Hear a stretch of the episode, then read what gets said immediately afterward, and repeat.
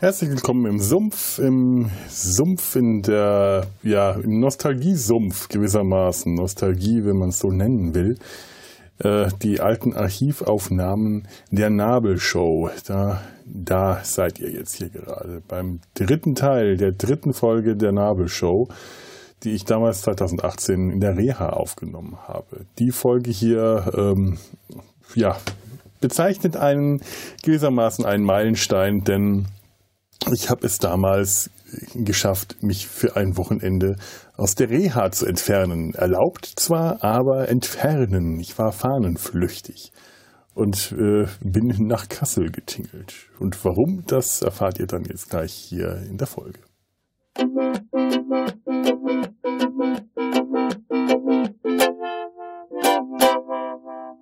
Die Nabelshow. Fehllos Selbstgespräche Podcast. Nee. Nee, nee, nee, nee. So, jetzt reicht mir der ganze Klinikalltag.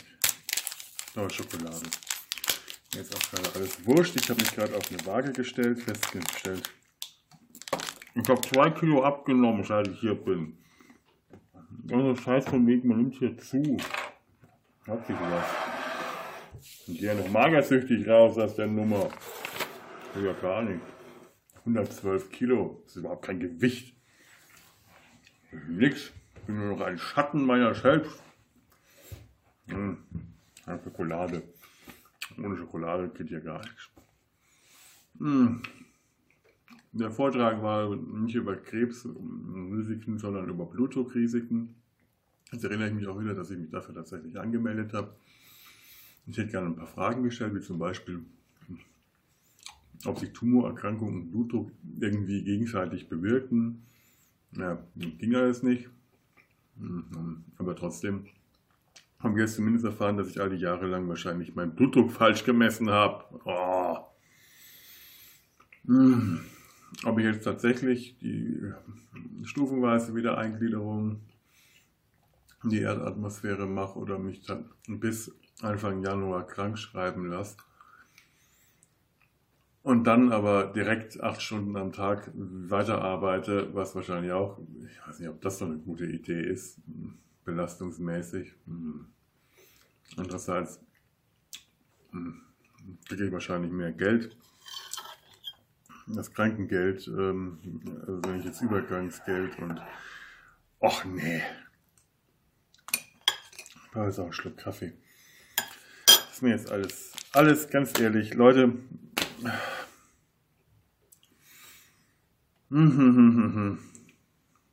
ich bin gerade echt durch mit, mit der Welt. Neulich beim Schwimmen ist mir was, ist, man hat immer so eine komische Vorstellung von Medizinern oder äh, also Physiotherapeuten generell. Man hat eine komische Vorstellung von Medizinern und Physiotherapeuten generell. Ich glaube, da wird jetzt gerade einer zusammenzucken. Mindestens einer. Neulich bin ich bei der, bei der Schwimmtherapie, bei dieser Bewegungsparttherapie. Ähm, sitzen, wir stehen da alle schon im Wasser, äh, vier oder fünf äh, knittrige und äh, übergewichtige und kranke Männchen, die da alle mit Idealkörpermaßen von, naja, ich erspare euch das, ziemlich patientenmäßig aussahen und ein sechstes kränkliches Männchen kam da reingetappelt. Also der sah wirklich aus nach, äh, oh mein Gott, wie lange hat der noch zu leben? Kam da rein, Knick, Senkbrust und kränklich ohne Ende. Ja, gut, der auch. Dann kommt jetzt dann der Therapeut und dann fängt dieses Männchen an, sagt, so, ich mache jetzt hier die Bewegungstherapie. Und ich dachte, oh mein Gott, das ist dann also auch, man hat immer die Vorstellung, dass Mediziner alle kerngesund sind. Das ist nicht der Fall. Das ist absolut nicht der Fall. Auch Ernährungsspezialisten äh, wirken gerne, können gerne mal leicht übergewichtig sein oder äh, Sportmediziner haben einen Bauch und so. Und ähm, auch, auch Mediziner können krank werden. Ein äh, guter Freund, der liebe Raphael vom Popschutz-Podcast, der jetzt gerade nicht beim, ich, ich, es ist jetzt nichts auf deinen Bauch, mein lieber Raphael. Dein Bauch ist großartig, der ist grandios. Ich Männer mit Bauch, Männer ohne Bauch, das geht gar nicht. Nein, nein, ich meine, der liebe Raphael hatte auch gerade eine ähm, OP am, am, Knie, glaube ich. Und äh, da möchte ich jetzt hier mal an dieser Stelle gute Besserung wünschen, auch wenn dieser Podcast wahrscheinlich erst dann online geht, wenn überhaupt jemals, wenn Raphael schon wieder wie ein junges Reh durch die, durch, durch die Walde, Wälder springt. Aber hier trotzdem gute Besserung. Ich habe dich auf der Timelash sehr vermisst und ich hoffe, dass wir uns dann auf der Babcon demnächst sehen, auf der Babylon 5 Convention. Auf der Timelash habe ich dich vermisst, weil wieder allen Erwartens ist der Tumorpatient auf die Timelash gekommen, der Kniepatient aber nicht. Naja, so, so kann es passieren. Ne? Auch Physiotherapeuten haben gerne mal orthopädische Probleme. So ist die Welt. Ne? Und das nehme ich jetzt als tollen Übergang, um noch ein Stück Schokolade zu essen. Nein, um mit vollem Mund über die Timelash zu reden. Die mh, hm, mittlerweile vierte deutsche Doctor Who Convention. Also mit vierter meine ich nicht, dass es jetzt vier verschiedene Doctor Who Conventions in ganz Deutschland gibt, sondern es ist ein und dieselbe, sie ist nur zum vierten Mal ähm, über die Bühne, also es hat zum vierten Mal stattgefunden. Darauf trinke ich einen Schluck Kaffee. Um meinem Blutdruck was Gutes zu tun. Mhm.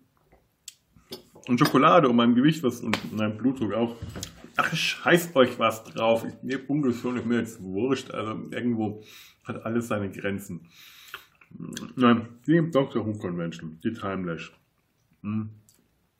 Ich muss sagen, das war eine der besten Entscheidungen bislang, früh um, ich weiß gar nicht, 6 Uhr oder so aufzustehen, um dann um 7 Uhr in den Bus hier vor der Klinik zu steigen, um dann im nächsten Ort umzusteigen mit 20 Minuten Wartezeit in den Doppeldeckerbus, der dann bis Kassel gefahren ist. Ich glaube, ich war na, so um den Dreh eineinhalb Stunden unterwegs. Ähm, einfach auf der Rückfahrt waren es zwei Stunden, weil ich eine halbe Stunde warten musste und habe dann wieder mal die übliche, die hier wirklich in dieser Gegend übliche Art festgestellt. Diese typisch, eine typische Spezialität der Leute hier in Hessen. Wir helfen nur, wenn wir müssen. Und wenn wir nicht müssen und wir trotzdem helfen, dann lassen wir das dich auch spüren. Ich, ich krieg manchmal mittlerweile solche Kotzanfälle, also innere also übertragene.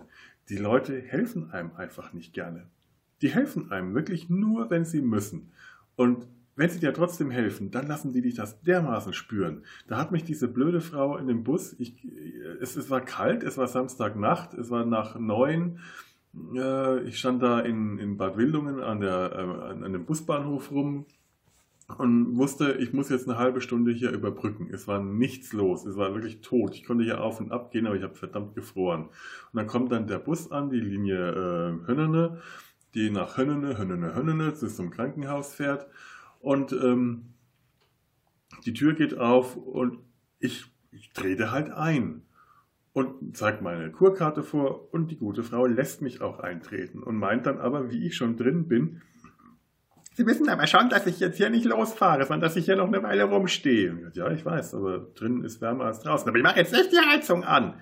Ja, ja, aber zumindest die Sitze sind ja wärmer als draußen. Ich, ist schon klar. Ich muss sie ja gar nicht reinlassen. Ja, soll ich wieder gehen? Nee, nee, jetzt sind sie ja schon drin. Jetzt können sie auch drin bleiben, aber, es, aber sie wissen schon, dass ich das gar nicht machen müsste. Ich dachte, oh, Alter, was ist denn jetzt los? Und das ist wirklich keine Ausnahme gewesen. Das erwische, erlebe ich hier so häufig. Und da merke ich erstmal, wie sehr mir Köln fehlt. Die Kölner haben auch ihre Macken und ihre äh, unangenehmen Seiten, aber das eine, die sind in der Regel wirklich freundlich. Und wenn die einem nicht helfen können oder nicht helfen wollen, dann lassen die einen das nicht so spüren. Das ist, also es ist ja das Kölner Klischee, das Klischee über die Kölner, wenn du einen Kölner um Rat fragst, der um, um, einen Weg, äh, um den Weg fragst, wird der dich irgendwo hinschicken, ganz egal wohin. Äh, der schickt dich lieber, weiß Gott wo, in die Pampa, als dass er zugibt, keine Ahnung zu haben und dir nicht, nicht, und dir nicht zu helfen. Der wird nie sagen, nee, ich, weiß ich nicht und geht weiter, sondern der wird dich lieber, weiß Gott wo, in die Irre schicken. Das ist das Klischee.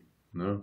Aber das Klischee hat eine sehr wahre Wurzel kann dir passieren, dass der Kölner dir äh, eine Geschichte erzählt und der Kontext der Geschichte ist, dass er dir nicht helfen kann, aber du erst mal eine halbe Stunde unterhalten wirst. Aber die Kölner sind hilfsbereit und die sind auch hilfsbereit, wenn sie nicht müssen. Und die lassen einen das, lassen das nicht so raushängen wie hier diese Hessen. Ich, da fällt mir wirklich immer wieder ein, warum ich als Kind das Wort Hessen nicht mochte und auch die Leute aus Hessen und alles, was mit Hessen zu tun hatte, mir instinktiv unsympathisch war, weil ich davon ausgegangen bin, dass Hessen, dass das von hässlich kam. Als ich dann später begriffen habe, dass das nicht der Fall ist, war der Schaden schon angerichtet und diese ganz kleine unterschwellige früh konditionierte Abneigung gegen Hessen, die ist leider immer noch da. Egal wie viele wirklich nette, total freundliche Hessen ich auch mittlerweile kennengelernt habe. Hallo Alex an dieser Stelle. Es bleibt trotzdem so was da und in solchen Momenten merke ich, das kommt ganz schnell wieder hoch. Dieses alte Vorurteil die Hess der hässlichen Hessen. Es ist beschämend, dass ich so ein Vorurteil habe und das immer noch nicht ausmerzen konnte, aber äh, ganz viele dieser Hessen tun auch gerade nicht wirklich allzu viel dazu, um mich dieses Vorurteil vergessen zu lassen. Meine Kindheit. Darauf noch einen Schluck Kaffee. Hm. Ja, kommen wir dann mal zur Timelash. Das erste, was ich äh, sehr freudig erlebt habe, es gab diesmal keine langen Eintrittsschlangen, wie so die letzten Jahre, sondern man konnte sich die Tickets auch schon am Tag vorher holen. Die Türen waren geöffnet, man konnte einfach reinspazieren. Ich hatte mir schon überlegt, ob ich, als ich da ankam, mir nochmal einen Kaffee und ein Croissant an der, in der Bäckerei im Bahnhof hole. Aber ich habe mich zumindest vor, schon ein bisschen vorgesorgt. Ich habe mir Banane und ein paar Sachen äh, für die Fahrt mitgenommen, dass ich zumindest nicht komplett hungrig war. Immer hier noch einen Kaffee im Krankenhaus äh, aus dem Automaten gezogen. Aber man ist dann doch, kommt an und merkt, so richtig Frühstück war das noch nicht. Ich habe mich jetzt wieder ans Frühstücken gewöhnt. Das fällt mir schwer, wahrscheinlich das wieder abzugewöhnen. Naja, und dann denke ich, ach komm, keine Schlange, was ist los? Äh, ich bin doch noch viel, so, bin ich so früh. Das war dann schon, war noch äh, Viertel von neun und um neun ist Einlass, zehn ist die Eröffnung. Ich dachte, na nu, da schaust du erst mal hin. Okay, ich kann einfach reinspazieren, mich da anmelden, äh, Eintrittskarte, Ausweis, bin angekommen und Jacke abgegeben und dann gab es da Croissants. Schön Kaffee und Croissants geholt. Ach, ich weiß, der Nährwert von Croissants ist ernährungstechnisch äh, unter aller Sau, viel zu viel Fett und nicht wirklich äh, eine gesunde Ernährung, aber ich habe es genossen. Naja, und ähm, ja, dann, dann ging das da los. So, die Eröffnung war witzig, die Gäste sind auf die Bühne geholt worden. Da waren Leute dabei. Das ist so toll.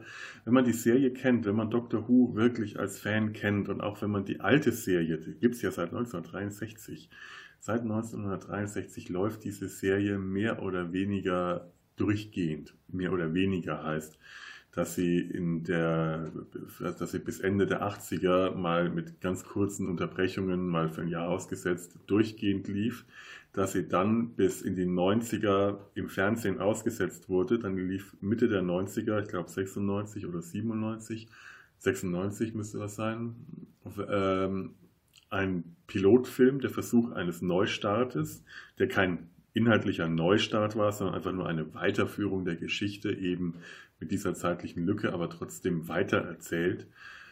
Und äh, weil das nicht geklappt hat, hat man aber dann nochmal später, trot, obwohl das nicht geklappt hat, hat man dann nochmal ein Jahrzehnt drauf, 2005, das Ganze nochmal neu gestartet. Ebenfalls kein Neustart, auch wenn das jetzt New Who heißt und man mit den Staffeln 1 wieder angefangen hat, was ich auch jetzt übernommen habe. Den Fan, den Hardcore-Fan-Quatsch. Das ist nicht Staffel 1, das ist Staffel 27 und dann zählen die drauf.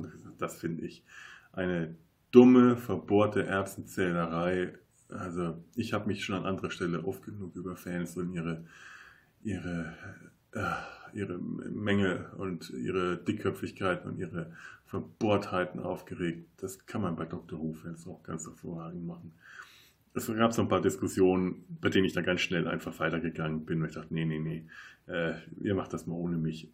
In der Regel, im Großen und Ganzen war es aber ein sehr schönes Wiedertreffen mit alten Freunden gute Stimmung, gute Laune, alle waren so vergnügt, alle waren so gut drauf. Es gab keinen Streit, auch wenn man das im Vorfeld immer wieder erwartet, wenn man so die ganzen Fandiskussionen in Foren und äh, Chatrooms und sonstigen Dingen. Chatrooms, gibt es überhaupt noch Chatrooms heute? Gibt es sowas noch? WhatsApp-Gruppen und Facebook-Gruppen und was weiß ich. Soziale Medien halt, schlag mich tot. Wenn man das verfolgt, erwartet man, dass die sich erstmal alle richtig bekämpfen. Tun sie nicht ich, ich muss da immer noch dran denken, meine allererste ähm, Begegnung mit Fans. Nee, meine allererste war tatsächlich 2013 zum 50-jährigen Jubiläum. Die Jubiläumsfolge, die deutschlandweit, also die weltweit, aber auch deutschlandweit in den Kinos live ausgestrahlt wurde und ich mir dann tatsächlich ein Ticket besorgt habe, ähm, hatte niemand anderen gefunden, der von Köln aus mitfahren wollte und bin dann allein nach Bonn gefahren, in das Kino, in der stattgefunden hat habe nicht viel erwartet und stand dann da in einer riesen, was heißt riesen, also Kinosaal große, Riesenmenge von Fans, für mich riesen, weil ich nicht erwartet hatte, dass es da überhaupt äh, mehr als eine Handvoll Dr. Who-Fans gibt. Aber der Saal war voll. Was heißt der Saal? Es waren zwei Säle, die parallel voll waren. Und es gab noch eine Nachvorstellung. Da war noch ein dritter Saal und die haben gewartet. Und ich bin aus dem Kino danach rausgegangen, an denen vorbei und konnte mir nicht verkneifen. Darth Vader ist Lukes Vater zu rufen. Das wurde mit den entsprechend gnädigen äh, äh, Belächelungen aufgenommen. Naja, man kann nicht immer witzig sein. Und damals war das halt ein tolles Gefühl und alle haben plötzlich ihre Sonic Screwdriver hochgehalten. Wer nicht weiß, was das ist, schlagt's nach. Nein, das ist das, ist das Markenzeichen ähm, des Doktors oder eins der vielen Markenzeichen ist sein, sein Gizmo, sein, sein Spielzeug, der Sonic Screwdriver. Also ein bisschen was wie ein Zauber, Zauberstab auf pseudotechnologischer Basis. Ich erkläre das jetzt nicht. Und alle haben dann mit dem Ding rumgefuchtelt und gesirrt und die waren verkleidet. Und ich dachte, ah, oh, warum habe ich jetzt keine Verkleidung? Warum habe ich keinen Sonic Screwdriver? Menno, ich bin jetzt auch Fan, jetzt gehöre ich dazu und ich mag das und ich will in dieser Gruppe sein, der ich nie, zu der ich nie gehören wollte. Ich wollte nie zu einer Fangruppe gehören, aber die sind ja total klasse und oh. Und dann ähm, kam die Timelash. Ich dachte mir auch wieder, nee, ich will eigentlich nicht. Ich möchte diese Leute nicht persönlich treffen. Ich habe die alle schon viel zu lange in, in, im Dr. Who Forum und so kennen, kennengelernt, Anführungszeichen. Die sind mir alle unsympathisch. Die will ich nicht. Das sind, das sind, viele sind nett, aber die meisten sind besserwisserische Kotzbrocken, die die soziale Kompetenz von einer Kneifzange haben. Also das sind keine Leute, mit denen ich mich an einen Tisch setzen will. Den möchte, ich, den möchte ich im Dunkeln nicht begegnen. War so meine Annahme, dass die sich, wenn die sich im Internet wie offene Hose benehmen, und die meisten tun das tatsächlich, dass die sich dann im privaten Leben auch nicht anders verhalten. Ja, dann habe ich aber trotzdem schön weiter äh, den WhoCast gehört und ich glaube, ich weiß nicht, ob es über den WhoCast war oder über irgendeinen einen anderen Weg bin ich auf, den, auf ein Preisausschreiben des WhoView geraten an dieser Stelle äh, schon mal Grüße an den lieben André. Und äh, habe es dann tatsächlich geschafft, an diesem Preisausschreiben teil, nicht nur teilzunehmen, das habe ich relativ leicht geschafft, es hat mich nur etwas Überwindung gekostet, weil könnte ja sein, dass ich den ersten Preis mache und dann muss ich auf die Timelash und die Leute trotzdem treffen. Aber wenn ich den zweiten Preis gewinne, dann waren da DVDs und so. Und dachte, oh ja, hoffentlich, vielleicht, vielleicht habe ich Glück und gewinne den zweiten Preis. Und dann habe ich den ersten Preis gewonnen. Und dann Ach, scheiße, jetzt muss ich da hin. Mann. Aha. Hm, na gut, habe ich mich dann im letzten Moment noch irgendwie geschafft, ein Zimmer zu finden, was viel zu weit weg lag. Man lernt dann auch aus. Nicht mit dem Bus nochmal dahin, sondern, aber naja.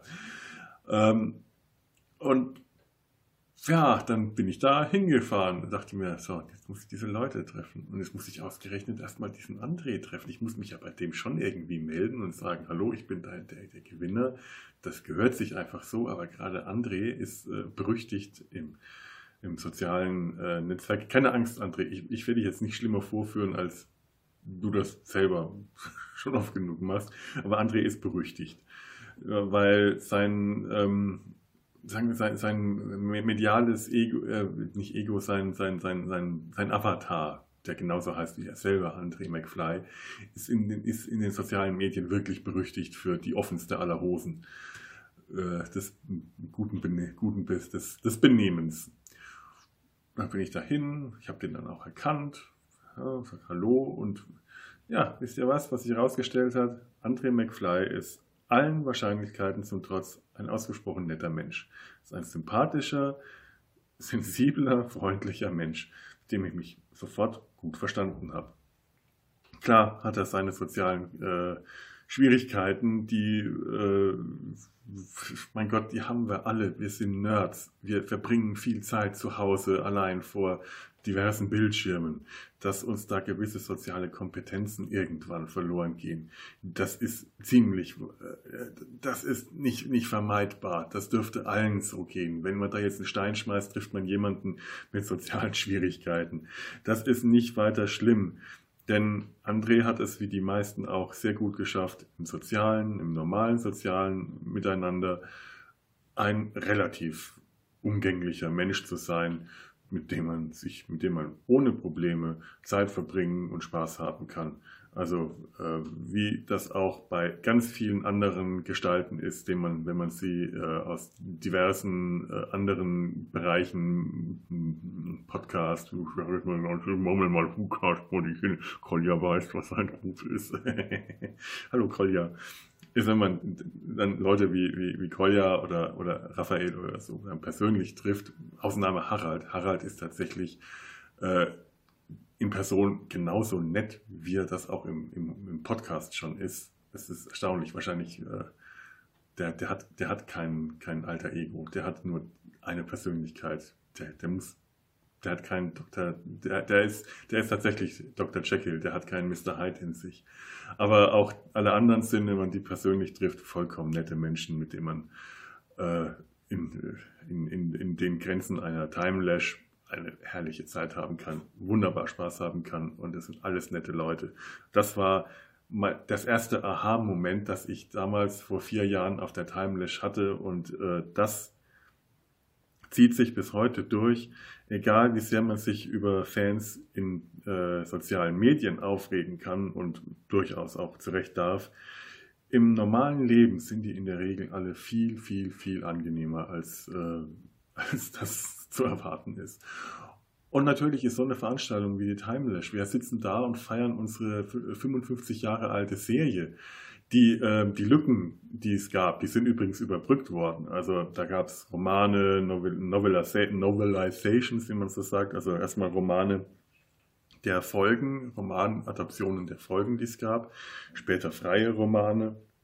Es gab sehr viele Hörspiele. Die äh, britische Produktionsfirma Big Finish hat da tolle Sachen geleistet. Wenn man die Stimmen der klassischen Doktoren einigermaßen auf dem Schirm hat, dann lohnt sich das wirklich, da mal auf die Seite zu gehen und vielleicht das ein oder andere sich einen Account zu erstellen und mal was runterzuladen. Es gibt immer, immer so ein paar Probeangebote, äh, die billiger sind, auch durchaus mal ein paar kostenlose Sachen. Da mal reinhören, das mal testen. Ähm, Einige der Doktoren haben bis heute, der Doktoren, der Schauspieler, die die Doktoren gespielt haben, haben bis heute ihre Stimme behalten. Andere sind älter geworden, ähm, was es ein bisschen schwierig macht. Ähm, vielleicht muss ich das kurz erklären, für die, die jetzt tatsächlich überhaupt keine Ahnung von Doctor Who haben. Ähm, der Doktor ist die Hauptfigur aus Doctor Who, also die namensgebende Hauptfigur. Er heißt der Doktor. Sein eigentlicher Name ist unbekannt bis obskur. Ähm, die BBC hat damals in den, wann war das, ähm, Ende der 60er äh, das Problem gehabt, dass der Hauptdarsteller, der den Doktor damals ges zuerst gespielt hat, William Hartnell, immer kränker wurde und einfach nicht mehr arbeiten konnte. Man hat den jetzt ähm, ersetzen müssen. Äh, was dann halt häufig passiert ist, man ersetzt den Haupt Darsteller und wechselt nicht nur den Schauspieler aus, sondern wechselt auch die Figur aus. Er setzt ihn durch einen anderen Charakter. Hier wollte man das nicht. Hier wollte man den Doktor behalten, denn der Doktor ist die Titelfigur in Doctor Who. Er war zu der Zeit nicht die, die Hauptfigur. Er war eine von vier, er war zu Anfang eine von vier Hauptcharakteren. Und ähm, er war ziemlich alt, er war der Großvater, also so eine Familienkonstellation, Großvater, zwei Eltern und ein, eine Tochter, beziehungsweise Enkelin, ähm, zumindest von der Rollenverteilung her. Der Doktor und Susan war Großvater und Enkelin und die Elternrollen haben Susans Lehrer übernommen, die durch Zufall in die TARDIS, das heißt das ähm, Zeitraumreiseschiff des Doktors gestolpert sind und vom Doktor entführt wurden und dann mit ihm mehr oder anfangs gezwungenermaßen, später freiwillig, beziehungsweise mit, äh, mit mehr Enthusiasmus ähm, Reisen durch Raum und Zeit und übernommen haben. Und ähm, ja, einer der beiden, einer dieser Hauptdarsteller, ähm, William Russell, der, den, den, den, der, der Ian Chesterton, den Lehrer gespielt hat, also die quasi die Vaterfigur, die entsprechende Vaterfigur, der war da. Das muss man sich mal vorstellen. Der war an diesem Wochenende in Kassel. Das ist, das, das muss man sich erstmal vorstellen. Der hat die Serie begonnen. Das war einer der Hauptdarsteller, der war damals halt der, der junge Actionheld weil der, also der, der die, die, die Action-Szenen hatten, die Kampfszenen und so weiter. Ähm, der hat, wir haben uns mit ihm zusammen die allererste Folge angeschaut. Der ganze Saal saß da, gebannt auf die Leinwand, während vorne auf der Bühne ein Moderator saß und äh, William Russell. Ich glaube 94 Jahre alt, 93 oder 94, bin ich ganz sicher auch schon ziemlich gebrechlich. Also die, die Frage- und Antwortrunden waren, also die, die Panels, die Interviews mit ihm waren ein bisschen schwierig, weil einfach nicht mehr, der war, der war überfordert, er war von der ganzen Situation recht schnell überfordert und hat eine dünne, krächzende Stimme und es hat ihn angestrengt. Das hat man gemerkt. Und ähm, Fragen aus dem Publikum wären gar nicht möglich gewesen, weil ihn das einfach überfordert hätte. Das hat man dann auch von vornherein gar nicht erst probiert. Aber es ist trotzdem toll. Der, der betritt die Bühne zur Eröffnungszeremonie und der ganze Saal steht auf wie ein Mann. Standing Ovations zur Abschlussveranstaltung. Minutenlange Standing Ovations. Minuten, nicht irgendwie zwei Minuten, drei, vier, fünf. Die haben überhaupt nicht mehr aufgehört. Und der stand vollkommen überwältigt auf der Bühne, hat dann auch irgendwann das Mikro wieder weitergegeben. Er kann ja mit der Einsicht, er kommt hier eh nicht dazu, irgendwas zu sagen und er, er, ihm wird auch nichts anderes als Thank you einfallen. Der stand einfach nur da, ausgebreitete Arme, ein glückliches Lächeln. Man muss sich das mal vorstellen. Das ist ein Schauspieler, der zwar auch also größere Fernsehrollen äh, inne hatte und auch in so Filmproduktionen wie äh, The Great Escape, Gesprengte Ketten, das ist dieser äh, Zweite Weltkriegslagerausbrecher-Film, der immer auf dem äh, ein Käfig voller Helden basiert. Wir haben ja tatsächlich eine äh, Parallele über zwei Ecken zu Mesh. Und in der, auch in dem Film hat William Russell mitgespielt und der hat auch in vielen, vielen anderen Filmen mitgespielt, aber für die Doctor Who-Fans ist das einfach, das ist Ian Chesterton, das ist die Figur, eine der Figuren, mit der alles angefangen hat. Und der steht auf der Bühne, erwartet wahrscheinlich gar nichts. Der denkt sich, okay, äh, warum soll ich nach Deutschland? Äh, da wird mich doch keiner kennen. Wieso kann, äh, wie, kann ein Schauspieler, ein 94 Jahre alter Schauspieler erwarten, dass in Deutschland es Fans gibt, und zwar irgendwie 900 Fans am Stück, so viel waren da, die auch nur seinen Namen kennen, auch nur irgendwas damit ihm anfangen können und die, die feiern den das muss, das muss man sich mal vorstellen, das muss den überwältigt haben. Also, dass der da nicht wusste, was er antworten sollte, ist vollkommen verständlich. Das hätte auch ein äh, 20, 30, 40 Jahre jüngerer äh, Schauspieler auch nicht gewusst, wie er darauf reagieren soll. Das kann man einfach verstehen. Das ist überwältigend. Und wir saßen da und haben uns mit ihm, am, am zweiten Tag war das dann, diese Folge angeschaut. Und es hat sich herausgestellt, der hat die nie gesehen. In 55 Jahren hat er diese allererste Pilotfolge nie gesehen. Das war ja am Anfang auch so, wenn die ausgestrahlt wurde, musste man vor der Glotze sitzen, man musste vor dem Fernseher sitzen, um das zu sehen, wenn man nicht vor dem Fernseher saß. Und das ist im, äh, im Vorabendprogramm gelaufen, also haben die da wahrscheinlich gearbeitet. Schauspieler haben um die Zeit dann gearbeitet. Das lief zu einer Zeit, als die gedreht haben. Also hat er nie seine eigenen Folgen im Fernsehen gesehen. Wiederholungen gab es keine, Auswertungen für... Äh, Video, DVD waren lange, äh, lange nicht im Gespräch. Und viele der alten Folgen, äh, die, die gibt es heute gar nicht mehr. Also an dieser Stelle empfehle ich einfach mal warum es diese Folgen nicht gibt, dafür empfehle ich an dieser Stelle mal den, den Who-Cast. Da gibt es eine Folge New to Who, The Lost Episodes. Zusammen, ähm, Raphael hat da zusammen mit Pascal, einem der ähm, Organisatoren der Timelash, eine sehr schöne, relativ kurze, also so relativ, wie ich das hier im Leben nicht schaffe, so kurz, relativ kurz, aber sehr informative äh, Folge über die Lost Episodes äh, gemacht. Die Hintergründe, warum aus den 60ern so viele der alten guten Folgen verschwunden sind, die es einfach nicht mehr gibt. Naja, und äh, der hat das zum ersten Mal gesehen. Äh, er hat dann auch noch versucht, äh, so ein bisschen was dazu zu sagen, ins Mikro zu sagen, aber Und der Moderator hat dann auch noch versucht, ihm immer wieder mal Fragen zu stellen, hat aber auch schon gleich gesagt, wenn es zu viel ist, einfach, ähm, einfach, einfach nur anschauen reicht schon. Der hätte wirklich die halbe Stunde lang gar nichts sagen müssen und wir wären alle da gesessen mit diesem Gefühl zusammen mit William Russell.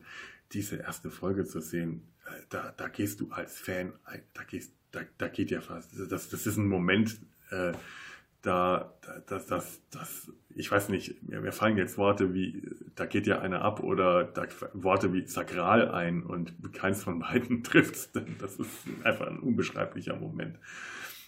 Das ist toll. Und das, das ist sowas, da, da, und ich, Wahnsinn, also ich meine, ich, ich, alte Leute sehe ich jetzt hier gerade auch genug, aber diesen 94-Jährigen, den nehme ich mit, den habe ich, das ist ein, der, der ist in meinem Herz gerade so drin, ach, Scheiße, in meinem Herz, ich höre mich an, nee, hast du noch ein bisschen weniger Schmalz hier, Scheiße. Bah, in meinem Herz so drin, ey, du bist voll in meinem Herz so drin, ey. Nee, nee, ich brauche noch einen Schluck Kaffee. Ist eigentlich schon, nee, ist noch nicht Abendessenszeit. Hm. Naja, und dann waren aber auch so Leute wie Katie Manning und ähm, äh, Sophie Aldred und äh, John Levine und ach, wie heißen sie alle? Und vor allem Sylvester McCoy war da. Also Katie Manning war in den 70er, 70er Jahren ähm, Companion des Doktors. Ein Companion ist ein Reisebegleiter, meistens waren das junge Frauen, oft waren auch Männer dabei, aber dann waren es meistens, es war immer eine junge Frau dabei. Man brauchte das so für die Daddies der, der, der Eye Candy.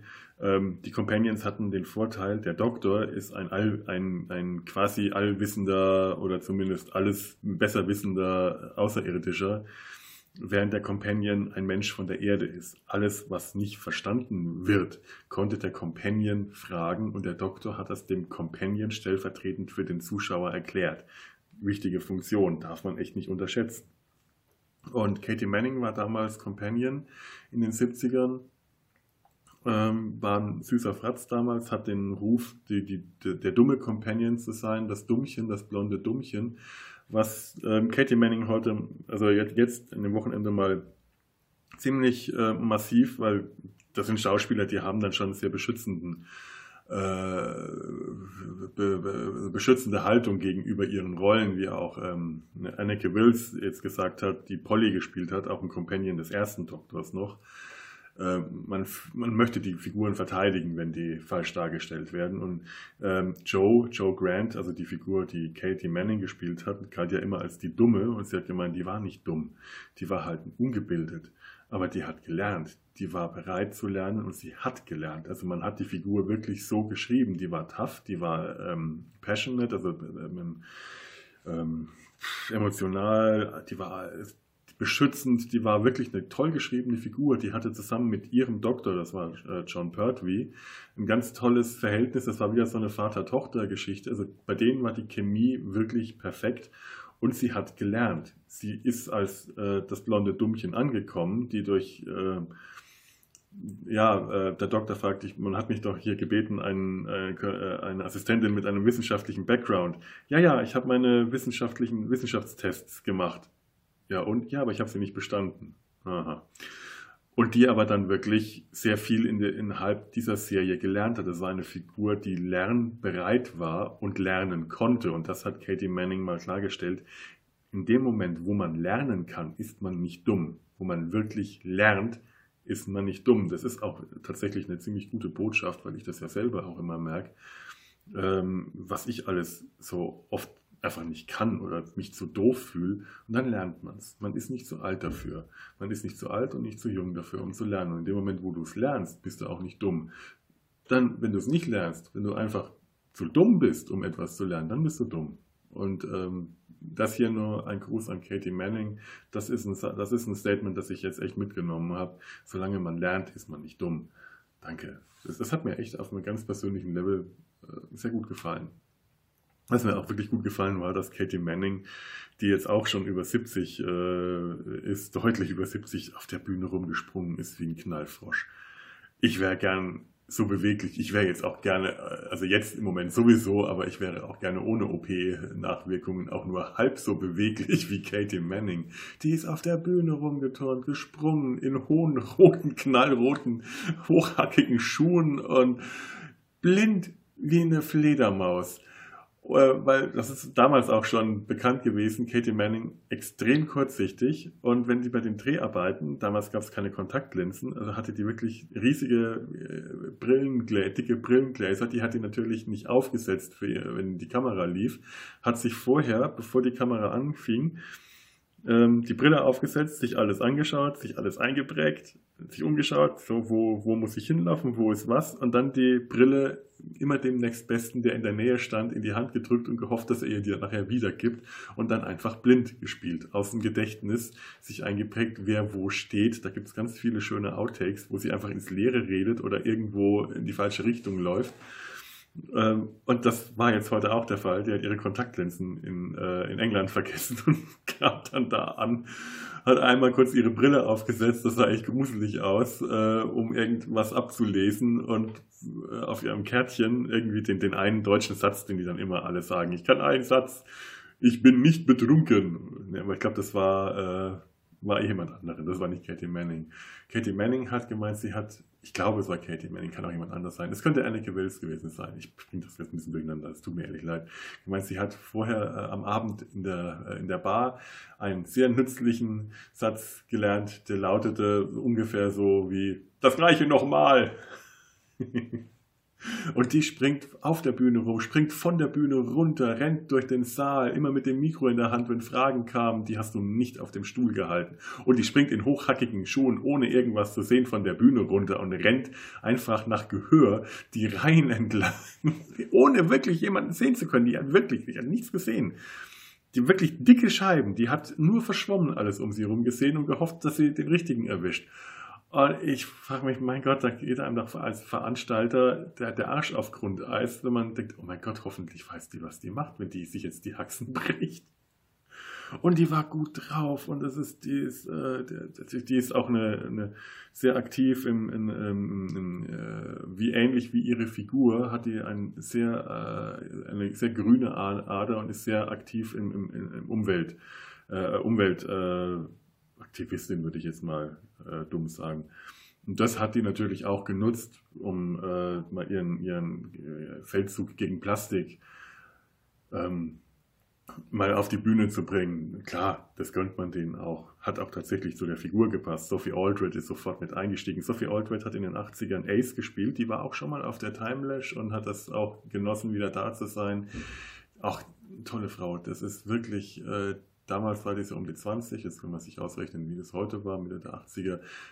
Äh, du, du, hast beiden nicht angesehen, wie alt die ist. Wenn man keine Brille aufgehabt hat und nicht gesehen hat, dass äh, Katie Manning weiße Haare hat, hättest du die immer noch, äh, was weiß ich, die, die, konnte ihre Stimme gut verstellen, die kann auch noch eine 20-Jährige spielen und so wie die rumhüpft, kaufst du sie jetzt sogar ab.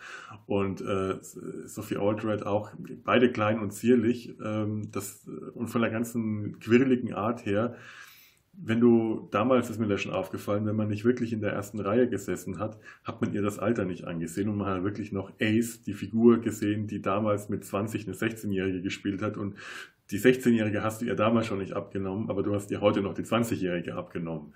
Die ist auf die Bühne diesmal gekommen und hat den aufblasbar, aufgeblasenen Dalek mit, mit, den, mit, dem Stock von Sylvester McCoy verdroschen, weil das einer ihrer äh, Spezialitäten in der Serie war. Sie ist die einzige Figur, die auf, mit einem Baseballschläger auf einen Dalek eingeschlagen und den außer Gefecht gesetzt hat.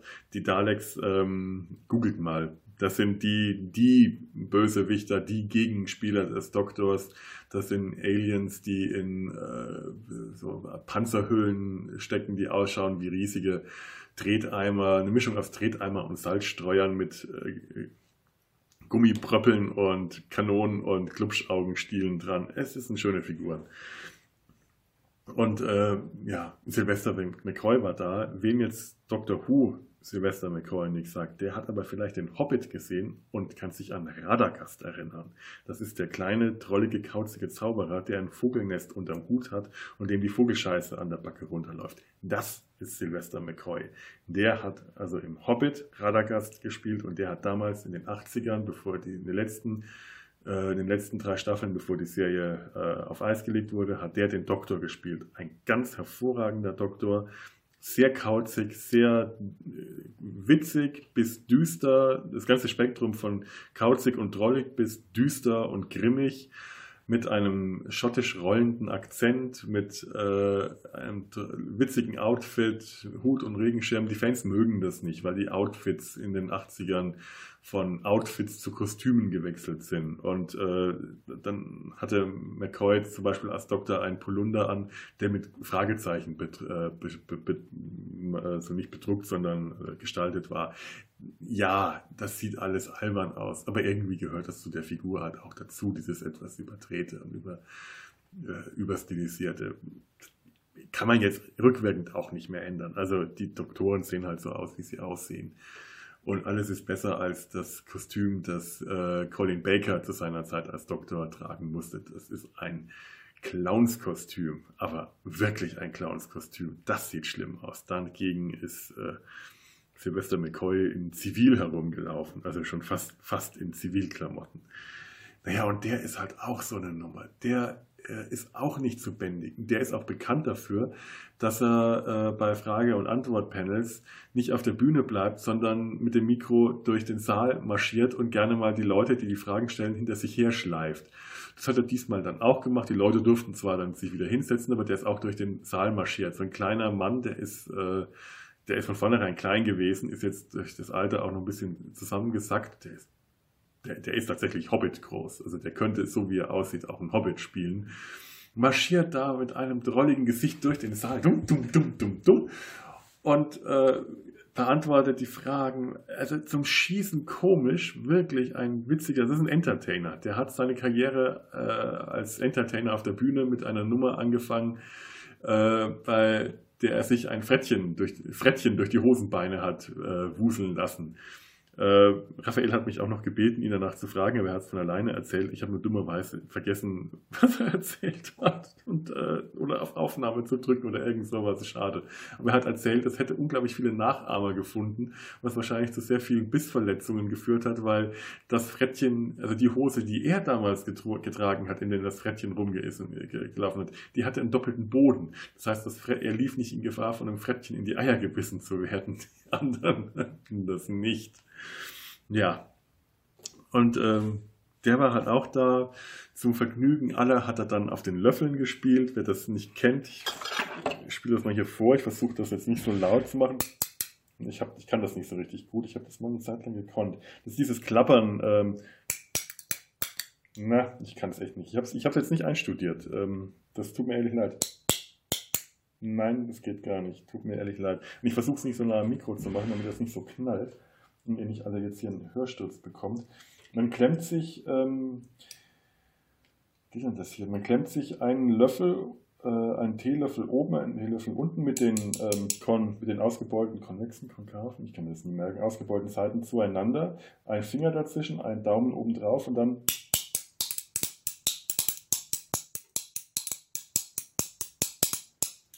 Naja, äh, besser kriege ich es gerade nicht hin. Und dann klappert man. Und das ist eine der Entertainment-Nummern von Sylvester McCoy. Die, die macht das einfach gerne. Und als Doktor hat er das auch gemacht. Es ist auch einfach eine herrliche Nummer, wenn der Doktor anfängt, mit den Löffeln zu klappern. Und natürlich wird er gefragt am ersten Tag, ob er uns was auf den Löffeln vorspielt. Und er hat gemeint, tut mir leid, aber er war noch in keinem Restaurant. Wenn er in einem Restaurant war, hat er nachher immer zwei Löffel einstecken. Er kann nicht in einem Restaurant sein, ohne Löffel zu klauen. Aber er war noch in keinem. Er kann uns also nicht auf den Löffeln vorspielen. Und am zweiten Tag wird er gefragt, ob er uns denn jetzt heute was auf den Löffeln vorspielen könnte. Und er macht dann so ein verknautschtes Gesicht. Wer? Ich? Löffel und zieht zwei Löffel aus der Tasche und läuft dann durch das Publikum und macht seine Löffelnummer, das, ähm, ich versuch's nochmal, auf dem Publikum. Na, ich krieg's nicht hin. Nee, tut mir leid, ich lasse es jetzt lieber, das ist peinlich. Klappert auf den Händen, auf den Leuten, auf den Köpfen, naja, nicht auf den Köpfen, da ist dann die Hand dazwischen, aber das sieht so schön aus, dass er wirklich äh, die Publikumsreihen abgelaufen ist und auf den Löffel geklatscht hat. Das muss man sich mal vorstellen. Das ist so, so sind Fan-Conventions, so sind Conventions aber überhaupt. Also nicht nur mit so geilen Gästen wie äh, Sylvester McCoy oder Katie Manning oder Sophie Aldred. Conventions können wirklich toll sein, weil sich die Leute wirklich was einfallen lassen. Hört euch mal an, was äh, das Discovery Panel oder Trek am Dienstag über die, die letzte FedCon berichtet hat und dann äh, die Morning Breakfast Show von Brent Spiner und ähm, ähm, Dingsbums, ne? Ach, Commander Riker, jetzt habe ich den. Ich, ähm, ähm, ähm, ach, verdammt nochmal. Jetzt habe ich den Namen von äh, dem Schauspieler vergessen. Ich weiß, der, der, liegt, mir, liegt mir auf dem, auf dem Arsch, auf der Zunge, auf was auch immer. Naja, ähm, ich, war ja auch nicht wirklich auf der äh, FedCon. Ich war ja nur äh, da, um Podcaster zu treffen. Nächstes Jahr gehe ich wirklich richtig hin. Und dann, äh, tja, machen wir eine Reportage über die FedCon, was weiß ich. Und dann wird er gefragt, ob er denn auch pfeifen kann. Wer? Ich? Also nicht pfeifen wie der pfeifende Hund aus Loriot. Dann hat er angefangen, Vogelimitationen zu pfeifen, weil auch das ein Merkmal des Doktors ist und auch das etwas ist, was Radagast gemacht hat. Also das ist auch seine eigen, sein eigenes Ding. Auch Radagast hat im Hobbit Vogelstimmen. Naja, das war jetzt Otto. Vogelstimmen zu imitieren, was auch der Doktor gemacht hat, was natürlich von den Doctor Who-Fans dann im Kino schon gefeiert wurde. Und dann macht er das hier natürlich auch die ganze Convention war gespickt mit solchen Momenten. Es war einfach toll, es war klasse, es war super, sich diesen, diesen, das hat einen solchen Spaß gemacht. Ich war, wollte ja eigentlich nur einen Tag, weil ich dachte, einen Tag, da stehe ich durch. Das ist auch nicht so anstrengend, das schaffe ich irgendwie. Wenn es anstrengend ist, fahre ich nach Hause, habe ich mal geschaut, Sonntag, Sonntag, hm, Mist. Nee, die Busse fahren alle nicht so, wäre es dann doch am besten, ich fahre direkt um 7 Uhr los, da kriege ich zumindest den Anfang mit. Ja, aber Samstag reicht, dann merke ich am Samstag, nee, mir geht es eigentlich gut, was will ich hier? Also warum habe ich mir jetzt Sorgen gemacht? Ich bin, mir geht's doch gut. Und äh, dann komme ich doch am Sonntag wieder. Hatte dann ein bisschen das Problem hier, dass ich äh, mich nicht wirklich abmelden konnte. Äh, also ich hatte vorher Bescheid gesagt, dass ich am Samstag nicht zum Mittagessen da bin. Dass ich aber abends rechtzeitig wiederkomme, bevor die hier ähm, äh, um 11 Uhr abends schließen. Samstag ist immer noch eine halbe Stunde länger auf. War dann der Fall. Habe mir dann am im Zimmer überlegt, ja doch, mache ich habe mir dann, äh, aber ich dachte, ich fahre später hin. Also 7 Uhr ist ein bisschen heftig. Dann kann ich frühstücken und dann kann ich beim Frühstück Bescheid sagen, dass ich ähm, eben zum Mittagessen nicht komme. Das geht dann. Bin dann aufgewacht am nächsten Tag, 6 Uhr, dachte ich, scheiße, Zeitumstellung. Jetzt bin ich wach. Jetzt kann ich auch den Bus um 7 Uhr nehmen. Wäre ja blöd. Außerdem, die Verbindung um 7 Uhr ist eine halbe Stunde kürzer. Also zack in die Klamotten, habe ja schon alles vorher gepackt, dass ich dann wirklich nur noch los muss. Äh, meine Thermostasse mitgenommen, dass ich mir diesmal einen richtigen Kaffee mit in den Bus habe so, und noch eine Banane eingesteckt, irgendwas, was ich gerade noch so da hatte. Viel hatte ich nicht mehr, weil ich alles schon aufgegessen hatte am Tag vorher.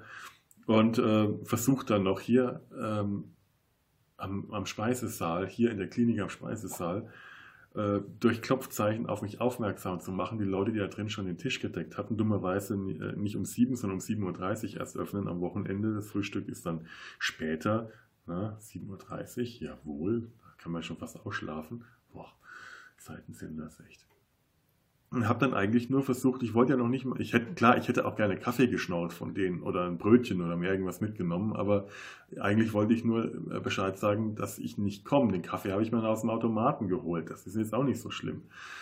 Das, ich wollte halt nur Bescheid sagen, dass ich beim Mittagessen nicht da bin, weil da hatte ich halt auch schon äh, ein Menü bestellt und das müssen die dann auch wissen, ob man dann kommt oder nicht und wenn man nicht da ist, dass die nicht einen Suchtrupp losschicken.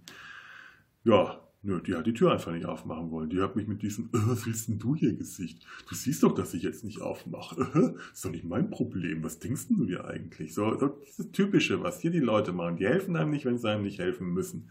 Und ich habe mich echt zusammenreißen müssen, da nicht ein paar unflätige Gesten. Und ich kann sehr schöne unflätige Gesten machen. Die sind nicht originell, aber sie sind verdammt unflätig. Oder mir einfach durch die Tür durch anzubrüllen. Das kann ich auch gut.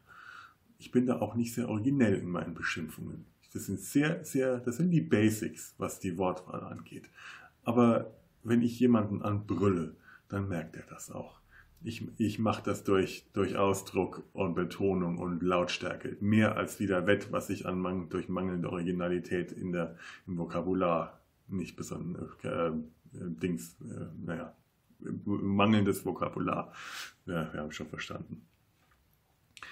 Naja, egal. Kurze Rede, langer Sinn. Äh, ja, nee, andersrum.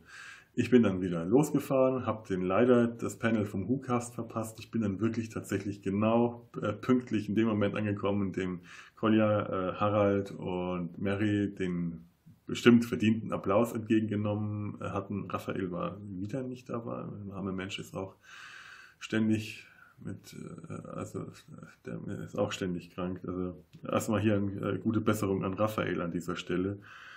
Ich glaube, also was, was Gebrechen angeht, ähm, also also mit dem Nierentumor habe ich, glaube ich, die meisten, könnte ich die meisten schlagen mit dem Wer, wer ist Kränker-Wettbewerb. Aber bei Raphael, glaube ich, da weder geben und nehmen wir uns nichts. Zusammengenommen mit unseren Gebrechen können wir eine Intensivstation füllen. Naja, da Patienten äh, da sein. Ich muss da echt raus aus der Nummer. Ich habe jetzt übrigens ähm, Nee, nee, nee, nee, nee, nee.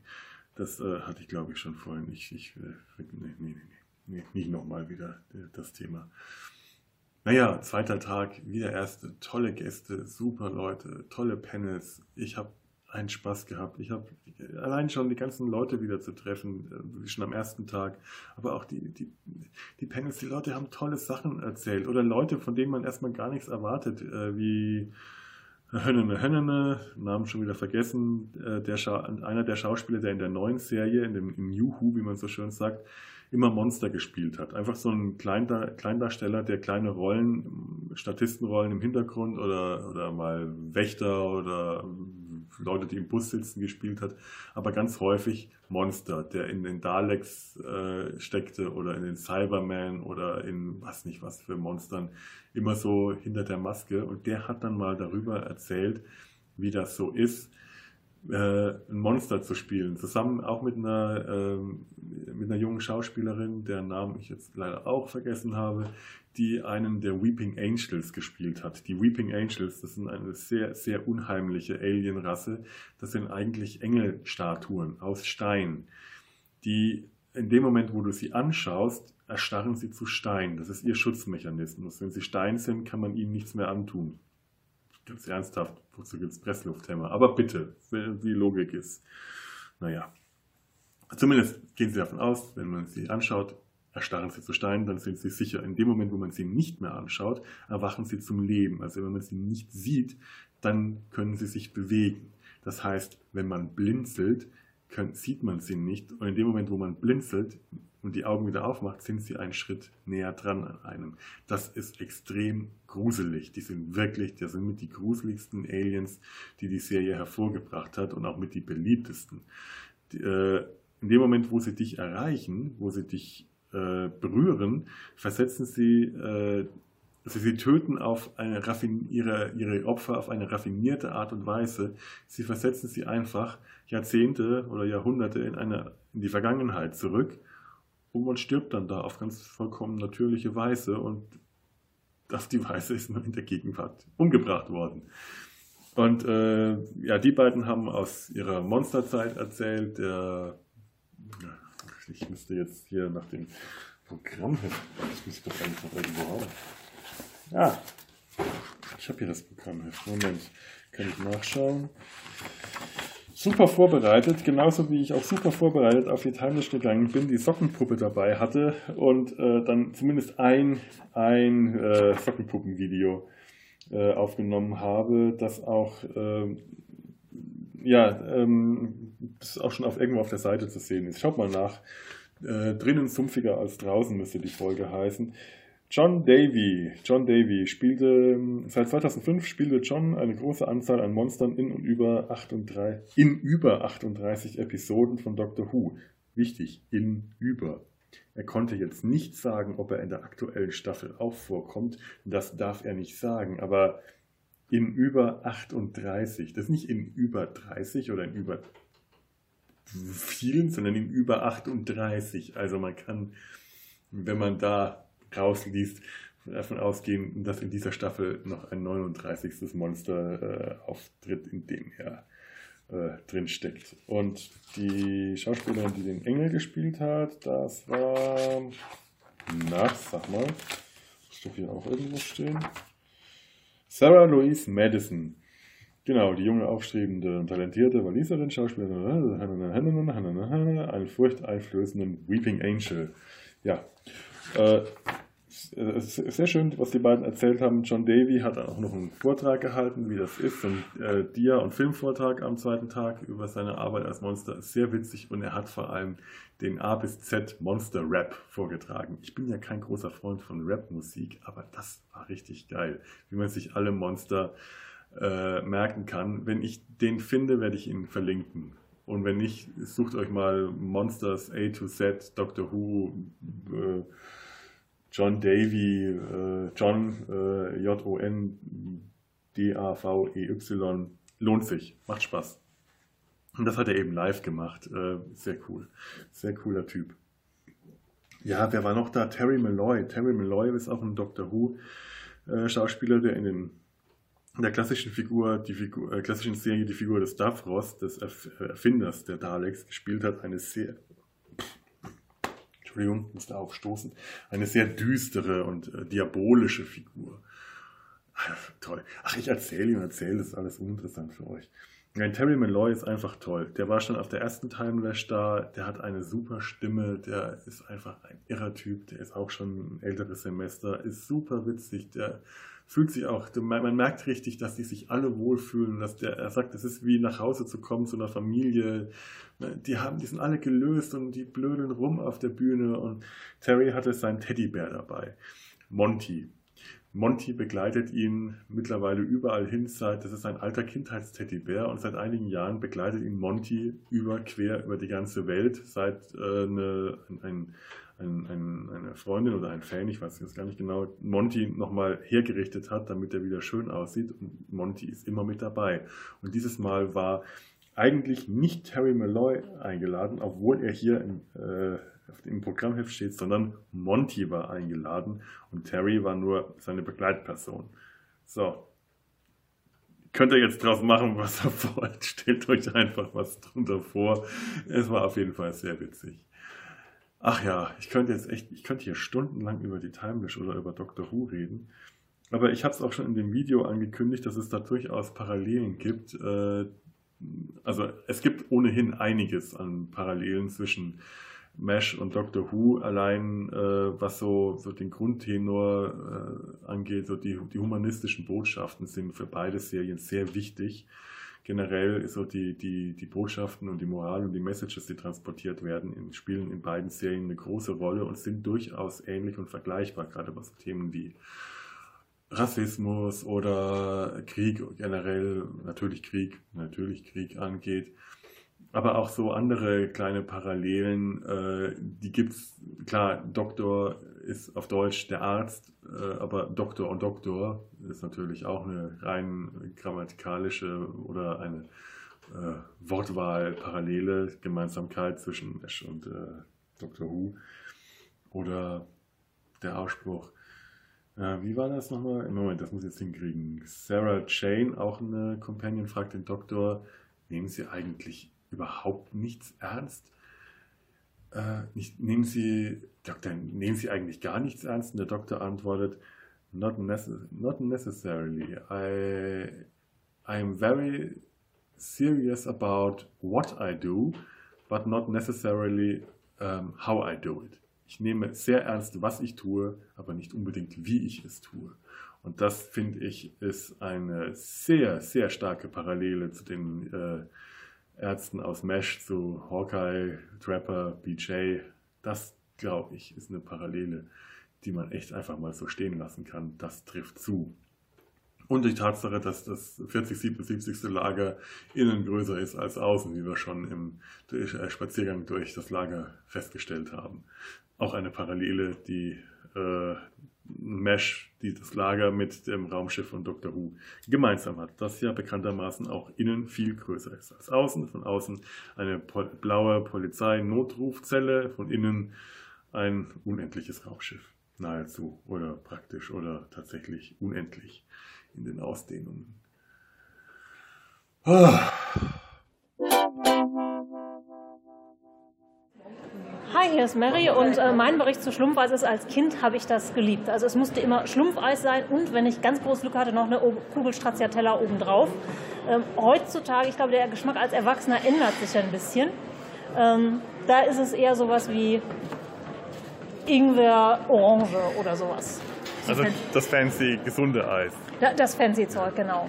Das ist, und die ganzen fancy Buden in Düsseldorf und Köln, die haben auch, glaube ich, gar kein Schlumpfeis mehr. In und, Köln in rauen Mengen. Na gut, dann war ich da noch nicht an den richtigen Buden unterwegs. Sascha, dein Kommentar zu Schlumpfeis? Also ich kann das äh, Burger-Eis mit Quarköl und Leinöl, äh, mit Quark und Leinöl empfehlen, das Gurkeneis im Spreewald. Aber äh, Schlumpfeis bin ich ein bisschen abgestumpft, weil ich musste immer die restlichen Portionen meiner Tochter aufschlecken. Und äh, seitdem komme ich nicht mehr an Schlumpfeis ran. Hast du noch irgendwelche Assoziationen von diesem Vorgang des Aufschleckens parat? Ja, mir wird jetzt irgendwie schon schlecht, wenn ich dran denke. Sehr gut. Mehr wollten wir nicht hören. Vielen Dank.